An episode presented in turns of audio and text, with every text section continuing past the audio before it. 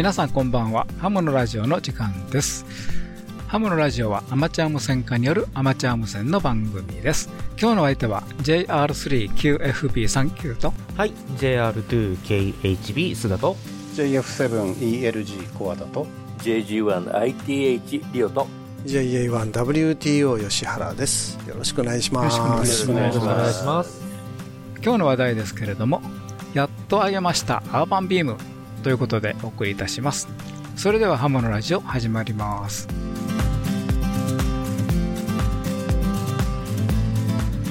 この番組はきっと人生はもっと楽しい。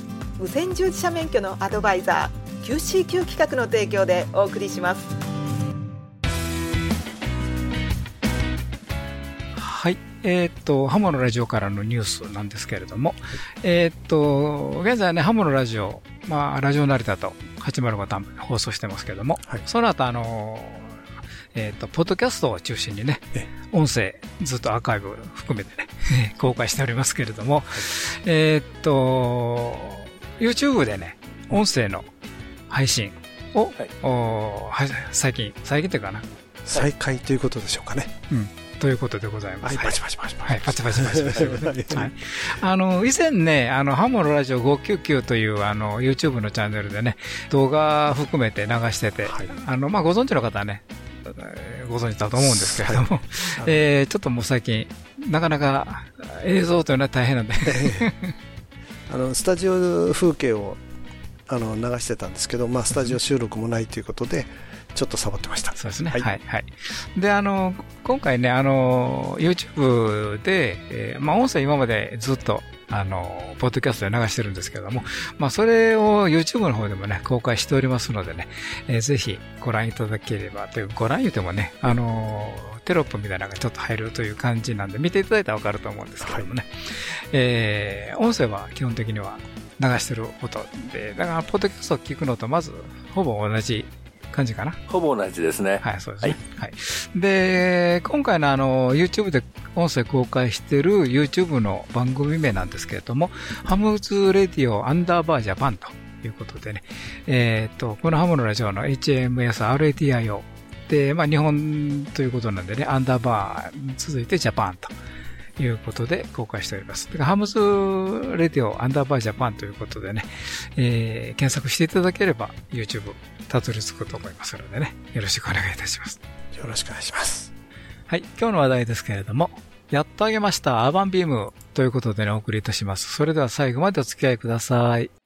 無線従事者免許のアドバイザー QCQ 企画では一山一陸徳を国家試験で目指す方に向けた通信教育講座を行っています効率よく学習できる教材。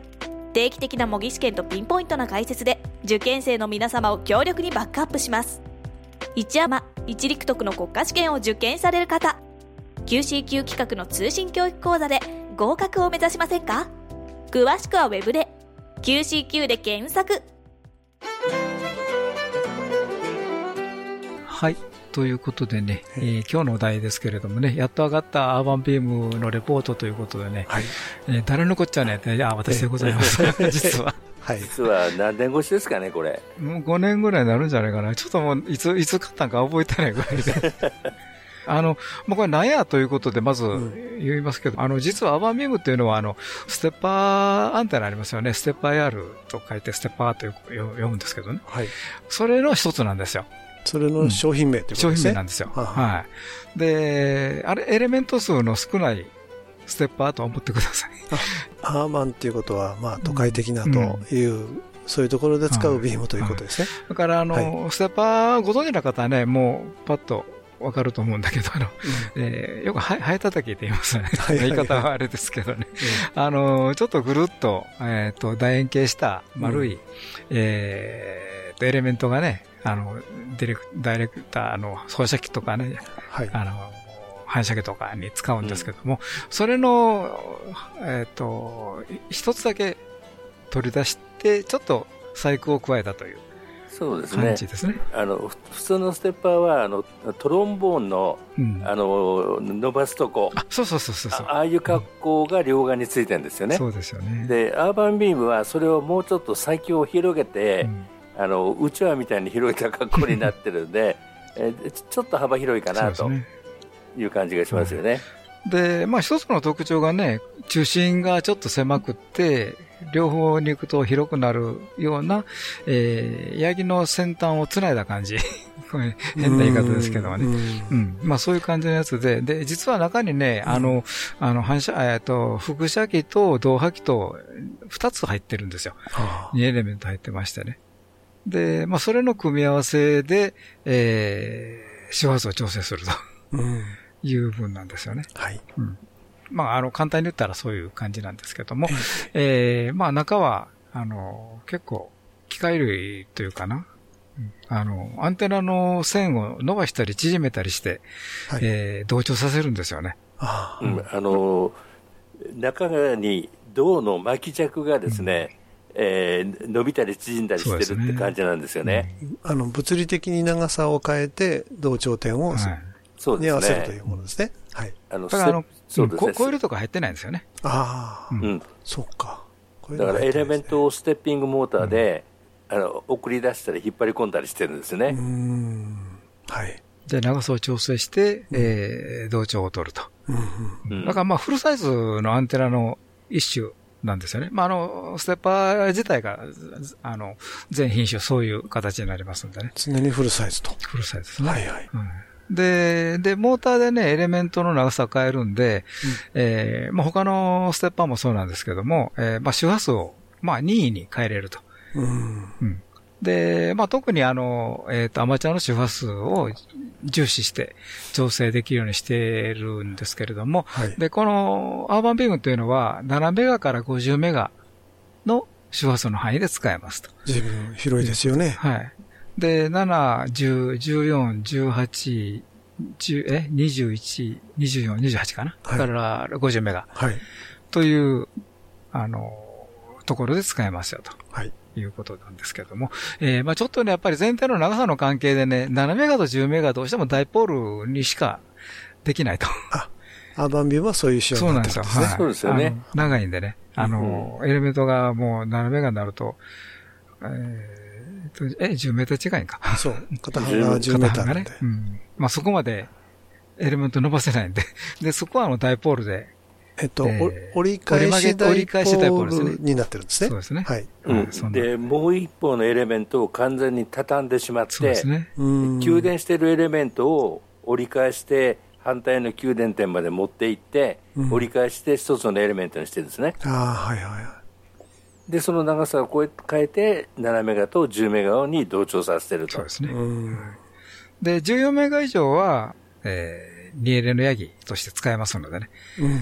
で、6メーターまでにえ2エレのヤギ。あれ、両方に給電するんですか？片っぽだけにあ片っぽだけですあ片っぽだけに給電するんですね。はい。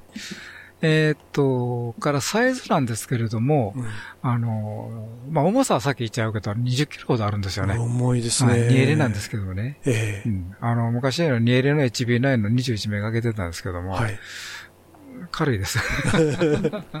電動だから、モーターが入ってるんで重いということですねそう。で、モーターもあの、えーっと、エレメント2つあるんで、うんで、2つモーター当然ながら入ってますしね。はい。で、エレメントはあの、先ほど、あの、りょうさん言ったように、あの、銅線出てきてるんで、銅線なんですね。銅線というか銅の板ですよね。板ですね。板ですね。うん。ま巻き尺みたいな感じで入ってますからそう。するとそれも重いですね。結構重たいんですよ。えはい。で、マーバービームということで、まあさっきあの、ディレクターもおっしゃったけども、あの、まあ都会用にできたビームということでねえ。うん。ええ。あの、まああんまりでかいと、まあうちみたいな、一戸建ての家の屋根の上に上げるには、ちょっとねフルサイズの、そうですよね。小さいそう。場所で上げられるようになってるわけそうですよね。なんですよ。はい。だから、そういう意味でね、あの、回転半径なんですけども、だいたい4.7、4、え、えーっと、4.7メーターか。うんターニングラジアスって、あの、はい。表記なんですけどもね、うん4.7メーターです。だから、あの、まあ、私、この前に、えっと、3L の、えっと、トライバンで上げてたんですけども、はいまあ、それとそんなに変わらないです、回転半径は。はい。はい。ただ、まあ、あの、エレメントだけの長さ言うと、結構、えっ、と、営業よりもでかく感じますけれどもね。うん、ただ、あの、3L の、えっ、と、反射機と導波機の幅よりも狭くなるんで。ブームがないから、あれですね。そう、なんですよ、かな。ええー、と、エレメントの長さとしては、そのさっきの回転回転半径ぐらいあるってことですよね。そうですね。はい。ほんで、えー、2L になってるんで、その、そのブームは、だいたいそれが1.2メーターぐらいですね。1.2メーターぐらいですか。はい、それは短いんですね。はい。はいだから普通のヤギよりも間隔が狭いんで、狭いですね。うん。だからちょっとチューニング取りにくいというか、マッチング取りにくいのかなっていう感じはありますね。しますよね。うん。14メガでブームというか、その導波機、反射機との間隔が1.2メーターだと、ちょっと狭いよねと、そうですね。そうですね。いうレベルですかね。うん。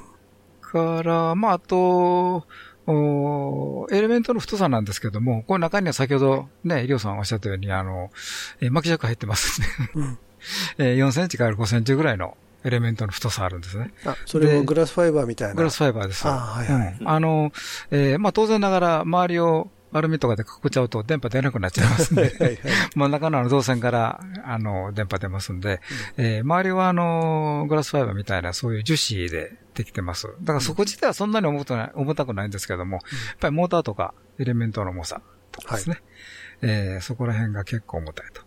いうことです。はい、それから、あの、対入力なんですけども、これあの、はっきり言って、えー、コイルとか何も入ってないんで、一応3キロワットまでいけるというのがアーバービームの規格になってますね。はいはい。うん。これ、あの、バランも何も入ってないですかね入って何も入ってないです。あ、バランもないんですか、はい、なるほど、なるほど。うん、だからバラン欲しいとこですね。うん、そうですね。で、え、実際私入れたっけな？それはオプションであるんですか？うん、あのー、オプションじゃなくて、外付けですよね。外付けですね。あ、外付けでね、うん。アーバンビームの規格の中には入ってなかったように思いますね。うん、そうですね。え、はい、あとは、あの、気になるお値段。はい。で、ちょっと値上がりしてるんで、今、ディレクター調べてもらった3500ドルぐらい言ってたっけ？あのー、ステッパーのホームページによるとですね、うん、3500ドルから4000ドルぐらいの、うんあの、オプションによってですけど、そうですね。値段がします。うん、結構高いですね。今のレート、レートですともう50万近いんですね。いや、そうですね、えー、4000ドルで150円だと60万。60万。そうか。うん、ええー、って感じで。うん。うんそれは日本の代理店から購入されたあそうです。私の場合ね、うん、あの、実はね、えっと、本社の方とにも相談したんですよ。どうかなと輸入して。うん、ただ、あの、やはり日本に、あの、送ってもらうと、まあ当然ながら、すべて自分の責任でやらないといけないですよね、当然ながら。うん、で、はい、あとあの、まあ、保証のも問題ですね。うん、そういうところもあの、保証を受けられないんで、まあ、できればあの、日本の、えー、ビームクエストさんがね、代理店していただいてるんですけども、そちらの方でで買った方が、まあ、今後のこと考えれば、えー、まあ、当然、ね、値段とか上がりますけど、そっちの方がいいんじゃないという話も聞きましたですね。あ、そういうことですね。うん、で、まあ、実は私、ビームクエストさんからいただきました。あ、はい。ということでね。だからちょっと今、値段は結構しますね。高いですね。まあ、あの、ステッパーのね、2 3レーンを入れ買ったら、もう、一桁変わりますから。はい。それを考えれば、まあ、ええところかな。はい。うん、はい。ということでね、えー、アパビームやっとあげましたということです。Hello, my name is Gene. My call sign is K5 Golf Sugar, and I am scheduled to go on the Clipperton The Expedition Tango X-Ray 5 Sierra in January of 2024, where we will be on the island for 16 days. Uh, and uh, I appreciate the opportunity to speak with uh, J.A. Hams using Hams Radio.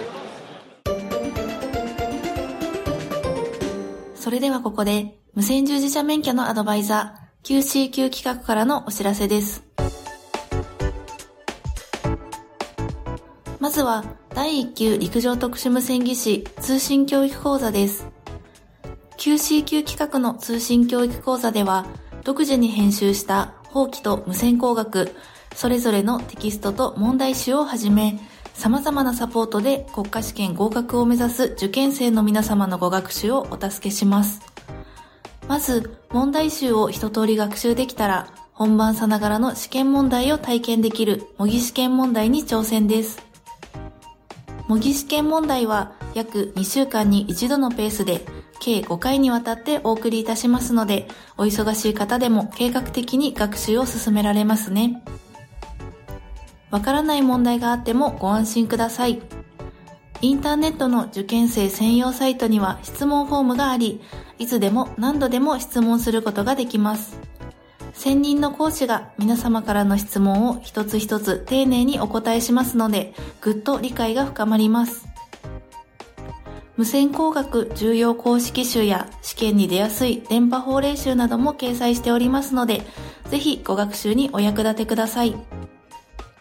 第1級陸上特殊無線技師通信教育講座は現在6月期の受講生を募集中です。お申し込みは3月末まで QC 級企画の通信教育講座で上級資格を目指しましょう。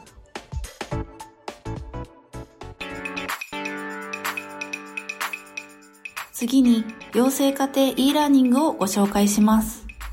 養成家庭 e ラーニングは、インターネット環境とパソコンやタブレット、スマートフォンがあれば、90日間の学習期間で、いつでもどこでも学習することができます。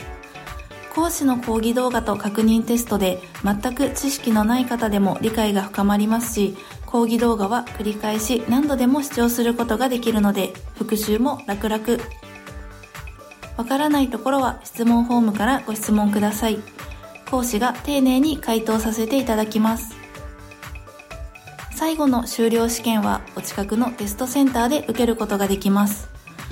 テストセンターは全国に300カ所以上パソコンやタブレット、スマートフォンでの学習が終わって、最短3日後にはテストセンターで修了試験の受験ができるようになるので、学習スタートから試験までサクサク進めます。講習会日程がお休みの日と合わなかったり、講習会場が遠くて参加が難しい方や、急いで資格を取りたい方におすすめです。受講料金もお得になっているので、ぜひ当社のホームページから養成家庭 e ラーニングをチェックしてみてください。もちろん、養成家庭講習会も各地で実施中。QC 級企画の養成課程では、第3級、第4級アマチュア無線技師や、第2級、第3級陸上特殊無線技師の4つの資格を、講習会と e ラーニングからお好きな受講方法で取得することができます。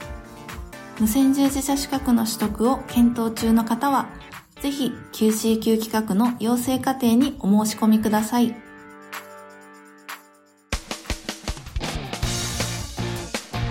最後に、現在 QC 級企画では、養成家庭講習会を運営する講師管理責任者を募集中。例えば、アマチュア無線技師の講師なら、福井県や石川県などの北陸エリア、香川県や愛媛県などの四国エリアを中心に募集しています。現在募集中のエリアや応募条件、応募方法についてはホームページからご確認いただけます。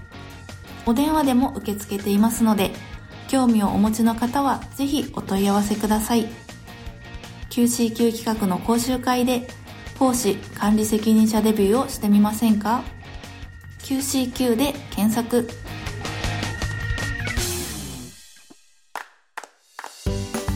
QC 級企画は無線従事者資格の取得を目指す皆様を様々な形でサポートいたします。お電話での問い合わせは東京03-6825-4949東京03-6825-4949まで平日9時30分から16時45分の間で受け付けております。以上、きっと人生はもっと楽しい QCQ 企画からのお知らせでした。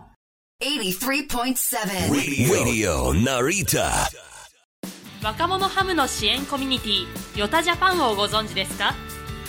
ヨタジャパンでは私たちと一緒に活動する若者会員を募集しています。10代20代の皆さん楽しみながら新しいアマチュア無線を作っていきましょう。若者をサポートする三女会員も募集中です。詳しくはウェブサイトで。一般社団法人ヤングスターズオンジエアジャパンでした。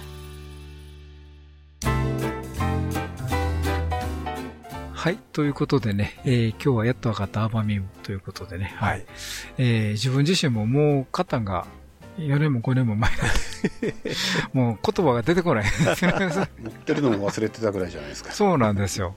うん、思い出しながらやってますけれどもね。この番組で言及されて、ああ、あげてないって言っていらっしゃるイメージがよくありましたけど。毎ずっと年そうですからね毎年の目標になってたような気がしますね。はいはい今年こそは今年こそはその時に思い出すっていう感じそうなんですよ。はい。はい。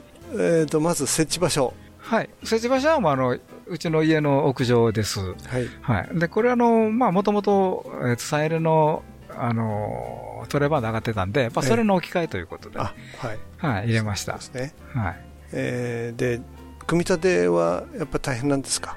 えーっとね、ヤギをほいと上げるような簡単にはいかないです。うん。結果的にね。うん。で、あの、ステッパーとかね、今まで経験ある方上げるのであれば、もう、と技術をお持ちなんでね、うんいいんですけども、やっぱり自分自身で初め、ステッパーというのは初めてだし、えやっぱり伸びち組み立て、うん伸び縮みする機構を組み立てるのが大変ということですね。はいでやっぱりあの、当然機械系があの屋根の上に上がりますんで、防水とかもきっちりと、はい。あの、されてるんで、組み立て自身も結構大変です。大変ですか、あの、というかな、はじ、初めて組み立てたんで大変と思うだけであって、うんあまあ、できてから思うと、まあ当たり前だなというところなんで、えーででもほとんどほとんどの方は初めてですよね。そうですよね。はい。そのグラスファイバーをつなぐとこがいろいろややこしいとかあ、ありますね。ありますよね、はいで結構重たいんですよね、あれ。はい、そうなんですよ。で、初め一人で上げれるかなと思ってたんですよ。うん。うんで、まあ、上げる前に、アンテナの、ね、なんていうかな、あの、巻き尺の入ってる、巻いてるところですね。はいはい。ええ、まあ、そこだけは組み立てたんですけども、ええまあ、それだけでも結構、間違ってたらね、あと、上げてから開けるの大変なんで、あ 上げたり下ろしたり。そうですよね。うん。配配線がややこしそうですよね、いっぱい線がありますよね。はい。で、間違えて上げてしまって、あ、間違った、というために、あの、上げ、上げる前にテストしなさいというのはちゃんちゃんとあるんですけれどもね。あで、そこへ行く前に、えー、うだうだしてました。挫折したとはい、挫折してました。ずっと挫折しててね、うんえーなかなか組み上がらなかったですけれどもね。はい。とということで、プロにお任せしたんですよね。えーあの、結果的にはそういうことにしました。はい。はい。うん。あのーまあ、あの、組み立ててね、えーやっぱり一番自分がやったところからすると、やっぱり、えー防水の機構とか結構きっちりとやってるんで、ネジの締め方とかね、それから、あのーまあ、これ自分が悪いんですけども、あの、えっ、と、ビスを締めて外すと、あの、なんていうかな、はいえー焼けつくいうんかな？あの、ビスが動かなくなっちゃうんですよね。ああ、は入れ方によってちょっと斜めに入ったり。はい。ああ、はいはいはいはい。で、何箇所かええ動かなくなっちゃって、ええあの、グラインダーで削って外しました。あそんなこともあ、はい。ありますんで、ええだからやっぱりあの、よく考えながら、組み立てないとダメですね。あそういうことです そんね。な感じですね。はい。はいで、これうん、調整は当然、い、いる、いまあ普通はやるんですけど、これいらないんですか、あ、あのね、えっ、と、調整は、えーけ結果的には、あのーえっ、と、コントローラーがね、ええ。あの、室内に、えっ、と、まあ、大体、えー、ローテーターと同じぐらいの大きさかちょっと大きいぐらいの、うん。えーコントローラーが室内にありますので、はい。そちらの方に全部記憶さすので、はい。結果的には調整は入れなくなります。最終的にはね。ええで、それのための前段階の調整がいるんですよ。あうんあ、例えば7メガやったら7メガ、14メガやったら14メガ。あのお覚えさせなきゃいけないってことなんですね。基本的にはあの、エレメントの長さを調整するという調整が必要なんですよ。うん、うん。こでこ この、この数字、数字っていうか、このモーターをこのぐらい回したらこの斜めがよって教えてあげないといけないですね。で、まあ、それをもう、あの、簡単にするために、うんえーステッパーのコントローラーにはその機能がありましてね。はい。えーまあ、結果的には、あの、同調点というよりも SWR を見て、うんえー一番低くなるところを探すという、あそういうことですね。う。SWR そのものはコントローラーで見てくれるんですか？そうです。あはあ、えー、っとね。自分で SW 下がったポイントまで、例えばマニュアルで合わせて、そうですね。そこって覚えさせるとか、うん、SW 系見ながら、はい、えっと、長さを調整しながら、はい、ベストポイントを探していくと。あうん、で、あの、えっと、7メガと10メガの場合は、えー、まあ、ダイポールなんで、はい、えー、1本だけなんで、長さを調整して、で、それで一番小さくなるところを探すんですけれども、うん、えっと、14メガより上ですね。はい。から6メーターまで。これはあの2エレになるんで、うん、2つのエレメントの長さを交互に調整しながら、うん、エスタブラルが一番低くなるところを調整してます。そうすると大変ですね、結構。はい。で、一回だ、最初だけです。あまあ最初だけですけど、うんはい、最初のが結構大変ですね。はいそれ、組み合わせによって、SWR 差下がるところっていっぱい出てきちゃいませんか？えっ、とね、大体一つに収束しますね。あ、そうですか。はい。あの、えっ、ー、と、昔よくあの、真空管のことをご存知の方は、やってたと思うんだけど、あの、プレートとロードを交互に調整しながら、やりますね。やりますね。はい、そんな、そんな感じです。ああ、うん。で、あの、えー、まあ、あの、初期、初期の状態から、な、うん、あと、えー、っと、同発揮と、はい、から、えー、ディレクターと、あれ、あれは、リフレクターじゃなくて、リフレクター。ラジエーター。ラジエーターか。うん、はい。ちょっと言い方がね、ごめんなさいね。うん、その二つをね、えー、順番に動かしていって、うん、一番、えー、スタブラが下がるところを探し出すと。うん、そういう感じですね。そういう作りにもなってますね。はい。で、それで決めると、もう決まったということで、うん、えー、コントローラーに覚えさせてやると。いうところです。だから、あの、各バンド、それでやるんですけれどもね。ええー、はい。だからまあ原理からするとね、えー、調整はもうそれ一回やれば、うん、基本的には OK と。ちょっと基本的にというのが、ちょっと癖、癖ものがあるんで、まあ、それはまた後でということでね。はい。はい、ということですね。ただ、バンドごとに周波数1個合わせればいいんですか？あ、そういうことです。1個でいいんです、ね、ま、まず基本は。ああ、基本は。ああ、なるほど。でも28とか50広いですよね。あ、それは、あの、ど、どこに調整するかですね。例えば、あの、CW やる方は CW のところで最低に合わせると。ああ、うん、そういう感じになってるんですね。はい、だから、あの、どっか一箇所しか下がらないですから。うん。ただ、コントローラーで、あの無線機とつないで、周波数を読み取りますよね。はい。で、それで合わせてくれる機能もついてますよね。えっ、とね、私のコントローラーその機能ないです。あ、ないんだ。うん、なるほど、なるほど。だから、あのえっ、ー、と、一つの場所で、えー、一つのなんていうかな、うん、値になりますよと。はい。で、あと、結構重さありますよね。そうそうそうそう。それは大丈夫ですか？あの、まあ、一応、バランスが取れてるんで、左右のバランス取れてるんで、はい、えー、そこはいいんですけども、だからあの、まあ、ヤギとかでもね、重たくなるとあの、エレメント垂れ下がりますよね、どうしても。はいはい。うん、まあ、これは、そういう感じはあります。あの、うん、アーバンビームそのものが、ちょっとどうしても、左右垂れ下がりますんでね。うん、ただ、バランスは取れてますんで、はい、それは大丈夫かなと。で結構そうすると、ローテーターのへの負荷っていうんでしょうあ、大きいと思いますよ。重さがありますんでね。はい。どうしても。動き始めとか、結構大変ですよね。うん。だから、まあ、それは、下から見てる限り、あんまり、あんまり感感じないですね。はい。ロローテーターは何使われてるんですか？あ、今、あの、えっと、ヤスの800という、はい。まあ、普通の、ローテーターですね。中クレのやつですね。中クレのやつですね。はい。あんまりでかくもなく小さくもなく。ええ。あの、あんまり小さいやつだとちょっと負荷がかかるかもしれないですね。ちょっと重たいでしょうね。はい。そうですか。うん、重たいと、あと、その、風吹いた時に、周りに持ってかれると、ローテーター壊されるということもあるんで、うん、そうですね。ねそれがちょっと、あの、回転半径が5メーターぐらいなんで、そうですね。まあ、風圧面積がちょっとありそうなのが気になるんですけどね。うん。その辺はまだ、まだ上げたばっかりだから、台風とかは、出会ってないんですよね。まだ大きなのは出会ってないですね。ええーうん、あの、前の、えー、っと、サイルヤギは、まあ、しょっちゅう台風来てたんで、はい。あの、台風去っていくと、ええー、っと、あっちゃんもいて保してますから、真ん中のポールの周りをクリクリっと回ってましたね。ああ。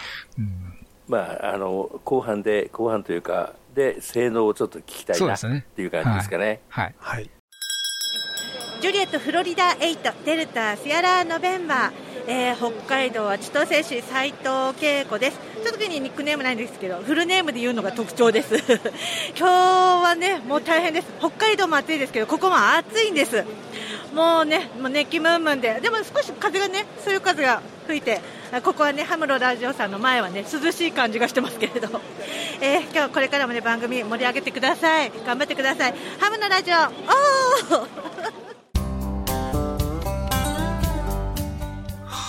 はい、ということで、やっと上がりました、アウパンビームということでね。はい。なかなか説明も難しいんですけどね。ええ、まあちょっと最後のところで。ええ、性能を使い勝手を。そうですね。あの私がもともとアーバンビームしようかなと思ったのは、うん、えー、今、今の、まあ今というか、この前のアンテナが、あの、3L のトライバンダープラスワークバンドで、14、18、21、24、28。この5バンドだけだったんですよね。はい、で、あと6メーターがあのグランドプレーン立ててたのと、うん、それから、まあ10メガ以下はあのロングワイヤー引っ張ってまして、ええー、まあ上の方と下の方があんまりまあ、もともとあんまり出てなかったのもありますけれども、まあ、出るに出てもあんまり飛ばなかったというのがあそうですよね。ありましてね。うん、で、アバンビーム見ると、まあ、6メーターも 2L の当然ヤギになりますし、まあ、少なくとも、えー、まあ、水平系のアンテナになるかなと。うん、それから、下の方がね、10メガと、えー、っと、7メガですね。はい、これが一応出れるようになると。はい、で、アーバンビームいいなと思いながら、うん、で、性能を見てますとね、先ほど、の話じゃないけど、あの回転半径がそんなにサイレのヤギとあんまり変わらないんですよ。ちょっと大きいかなという感じ。はい、長さは大きいんですけども、回転半径は、えー、ブーム長がね、ちょっと短くなるんで、あの、まあ、4メーターちょっと。そうですね。ということで、ね、まあ、手頃かなと。はい。という感じですね。うん、まあ、それで考えてたんですけども、まあ、お値段がお値段だったんで、どうしようかなと悩みながら、はい。まあ、ある時、はい。買いました。はい。5年ぐらい前ですけどね。うん、で、あの、まあ、使ってましてですね、あの、正直、まず感想は、3L 焼きとそんなに変わらないなと。あ、飛び具合は、ね、飛び具合も含めてね。うん、だから、あんまり変化はな、なかったんが良かったかなと。あそういうことですか。あの、まあ、2L になりますしね、あの、エレメント数少なくなったりするんだけども、うん、あのフルサイズ使えるというところがありますんでね。フルサイズは大きいですね。そうなんですよ。で、まあ逆に言えば、あの、ワークバンドが 2L になったんで、それがいいですね。そうですね。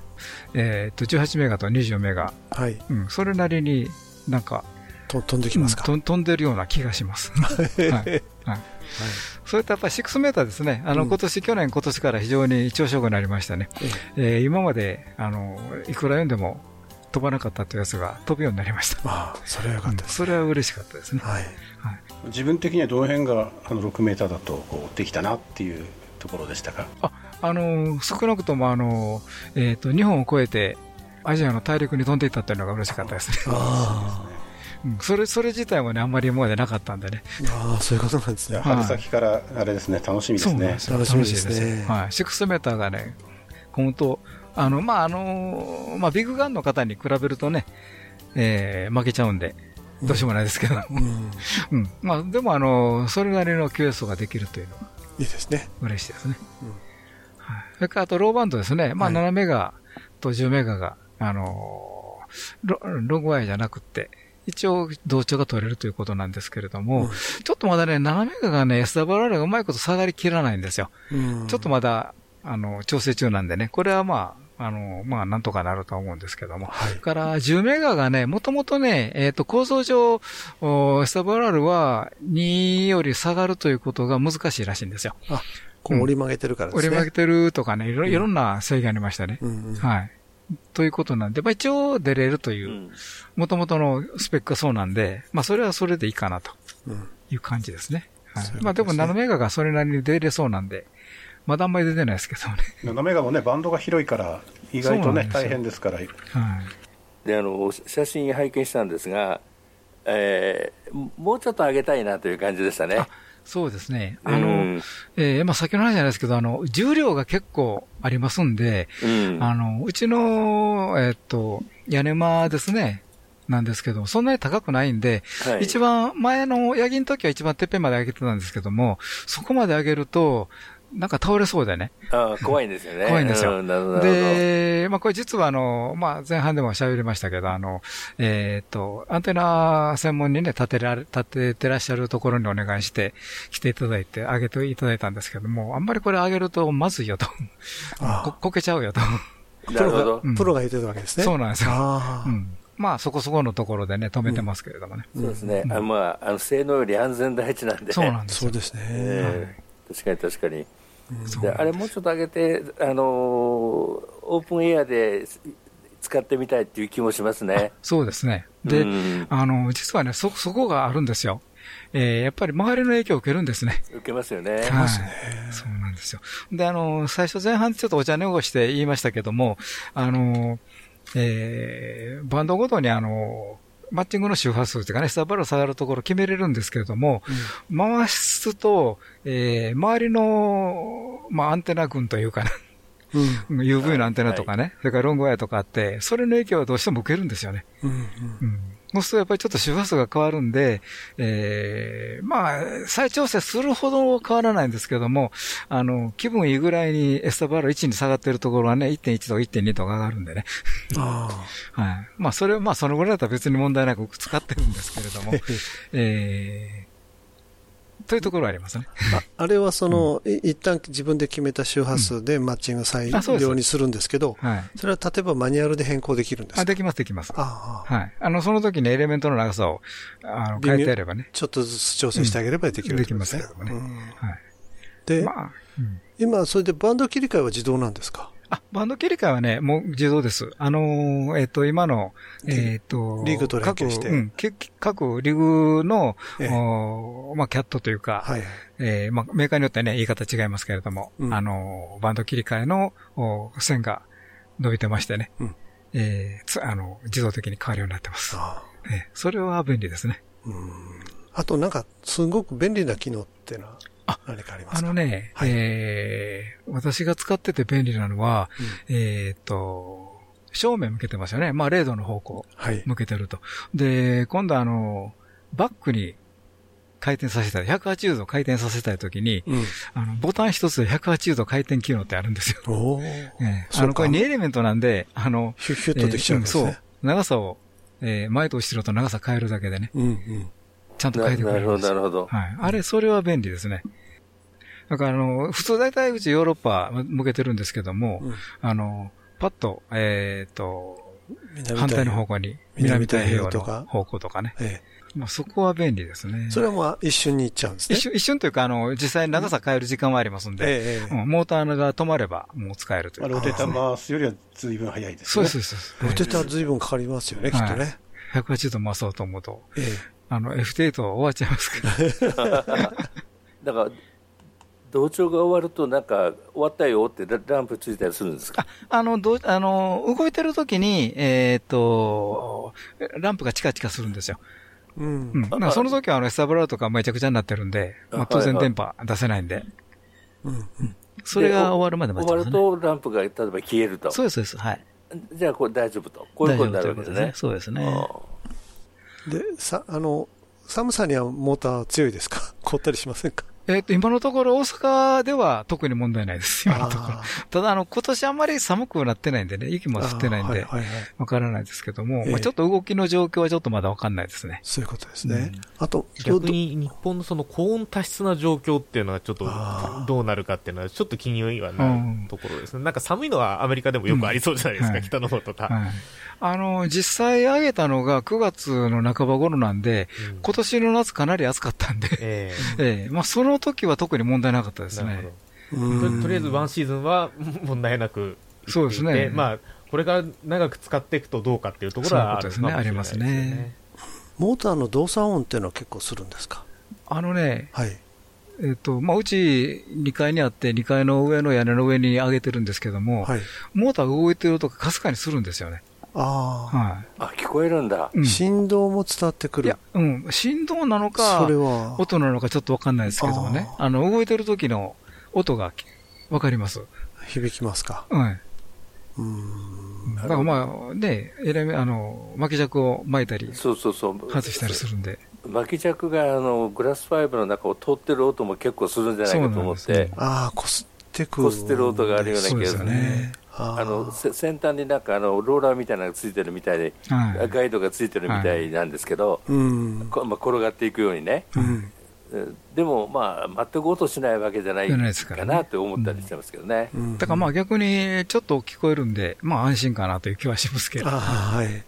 まあ、ローテーターも音しますからね、結構ね。あ、そうですね。うん。そそれと、ね、ローテーターの音は、私の家の場合は、響いてこないんですよね。ああ。うんじゃあ、ローテーターよりは少し大きいかもしれない、ね、ということですね。あの、ローテーターはね、あの、屋根上がってる時は、動いてる時は、ぐいぐいぐいと音してますからね。じーって言ってますよね、ね結構ね、うん。それは部屋では聞こえないんですよ。うん。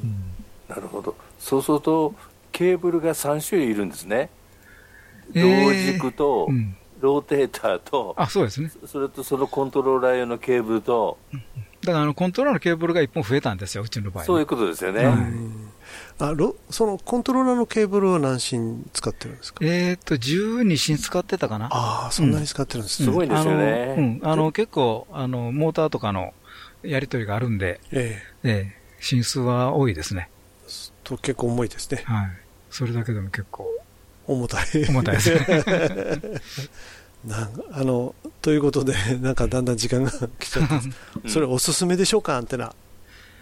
えー、うん、一つの選択肢と思った方がいいかなという感じですね。はい、うん、あの、再レアギ上げるよりもこっちがいいという、にはならないかなという気がしますね。まあ、私の場合は、あの、そっちの方が、先ほどのね、えー、えー、っと、80メーター、30メーターとかね、うんあ、じゃあ40メーターか、40メーター、80メーターとか、30メーターとかね、出れるというところ、6メーターという。そうですね。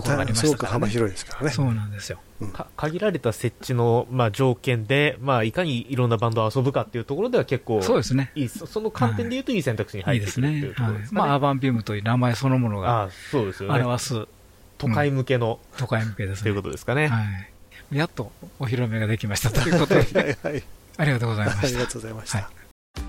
無線従事者免許のアドバイザー QCQ 企画ではアマチュア無線技師と陸上特殊無線技師の養成家庭講習会を実施しています。専任の講師が今節丁寧に講義を行いますのでどなたでも安心して講義に挑んでいただけます。皆様のお近くで開催される講習会をご確認いただきぜひ受講をご検討ください。詳しくは Web で QCQ で検索。